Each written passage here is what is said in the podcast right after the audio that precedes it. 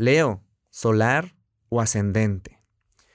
Con la entrada de Mercurio y de Venus a Géminis, que es tu zona social, mira, yo no tengo duda de que te vas a sentir como el querer salir y verte rodeado de gente y brillar dentro de, tus grupos sociales. Y es buenísimo, buenísimo, yo no digo que no. Tienes a favor esto para que empieces a tener contacto con las personas con las que puedas informarte, ya sea vía virtual o presencial, como sea, en estos tiempos de COVID, pues ahorita ya hay muchas maneras, ¿no? Ya de hacerlo.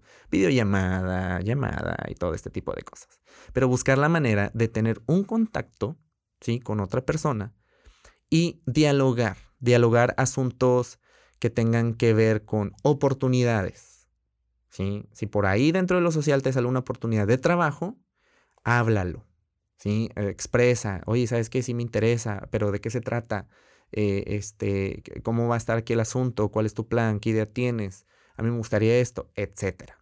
Eh, también esto tiene que ver con pláticas importantes con algún socio o con, una, eh, con tu pareja o con cualquier persona que esté colaborando, puede ser un cliente a lo mejor, de decir, oye, mira, hay que negociar esto y, y poner bien en la mesa a la hora de negociar qué es aquello que se va a mantener privado y cuál, qué es lo que se va a mantener o que se va a exponer, ¿sí?